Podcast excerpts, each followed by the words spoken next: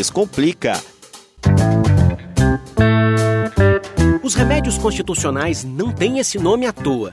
Eles são usados para remediar os males que possam ameaçar os direitos fundamentais previstos na Constituição.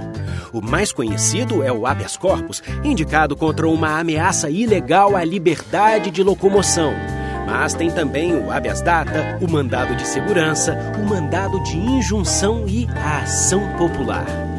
Vale a pena pesquisar e saber mais sobre cada um deles é uma forma de prevenção, assim como aquela caixinha de remédios que a gente tem em casa. Descomplica. Uma produção da Secretaria de Comunicação Social do Superior Tribunal de Justiça.